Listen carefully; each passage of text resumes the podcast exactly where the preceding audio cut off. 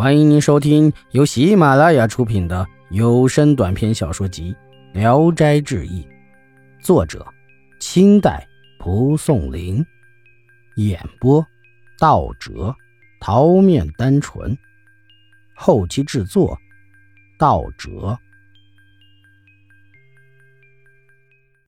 到了夜里，宋家所有的人都睡了，有个人越过几道墙进去。杀了姓宋的父子三人和一个媳妇儿，一个奴婢。宋家拿了状纸告到官府，官府大惊。宋家咬定是冯生干的，官府便派衙役捉拿冯生。冯生逃得不知去向，官府更加相信是冯生杀的人。宋家仆人同官府衙役到处搜捕，夜里来到南山，听到了小孩啼哭，跟踪了过去，将冯生抓住。捆起来带回去，小孩哭得更厉害了。那帮人夺过孩子扔掉了。冯生怨恨的要死过去，见到县令，县令问冯生：“你为什么杀人？”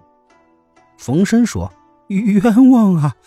他是夜里死的，我在白天就出了门，而且抱着呱呱啼哭的孩子，怎么能越墙杀人？”县令说：“没杀人。”你为什么逃走？冯生哑口无言，无法辩解，被关进狱中。冯生哭着说：“我死了不可惜，孤儿有什么罪？”县令说：“你杀人家的人多了，杀你的儿子有什么可怨的？”冯生被革除功名，屡次受到酷刑，但是始终没有招供。这天夜里，县令刚睡下。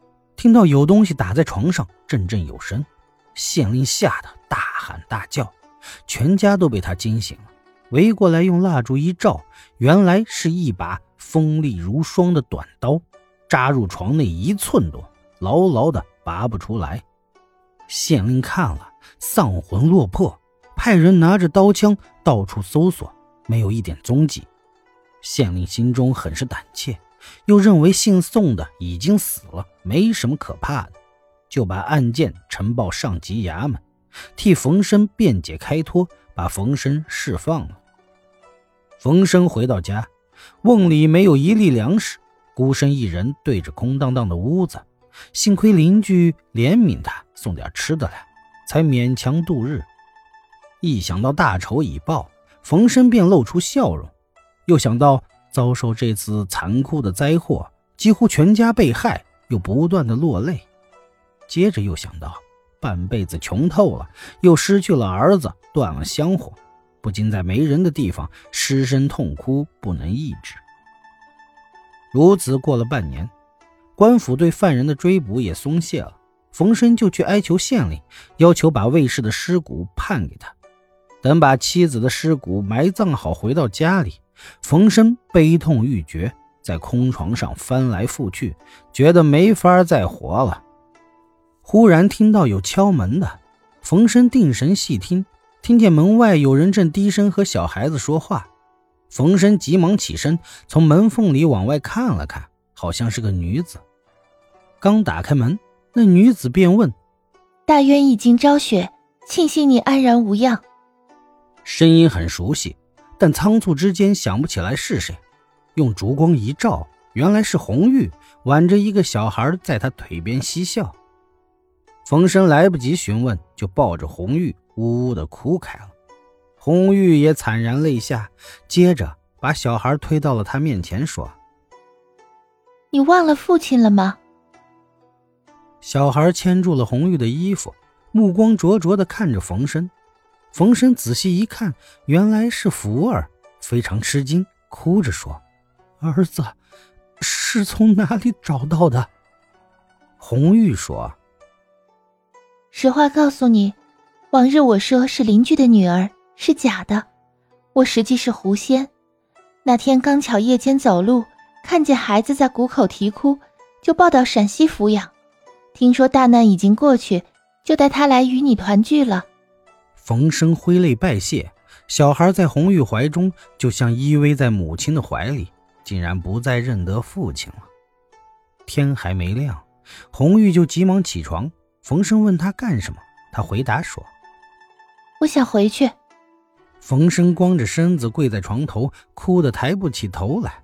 红玉笑着说：“我骗你的，如今家道新创，非早起晚睡不可。”接着就剪除杂草，清扫庭院，像男人一样操作。冯生忧虑家中贫穷，不能维持生活。红玉说：“只管闭门苦读，不要问家中盈亏，还不至于饿死人吧？”就拿出钱来，买了纺织的工具，租下了几十亩田地，雇了佣人耕作。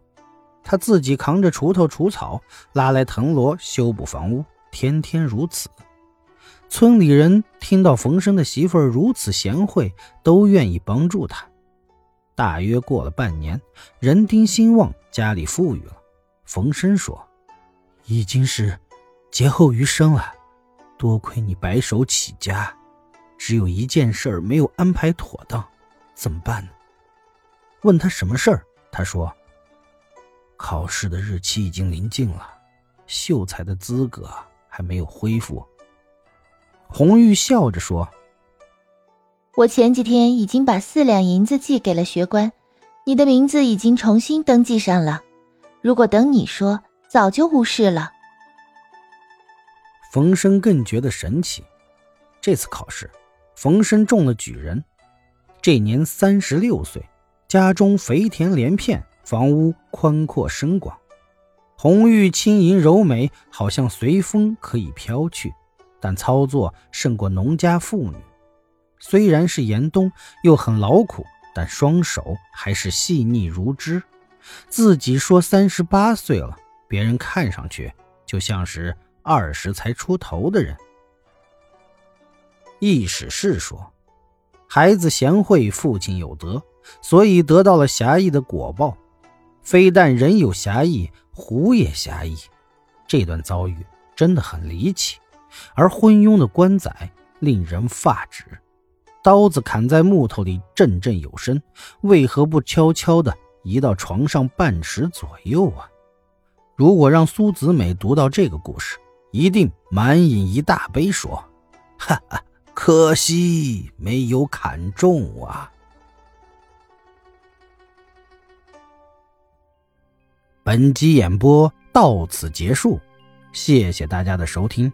喜欢请点赞、评论、订阅一下。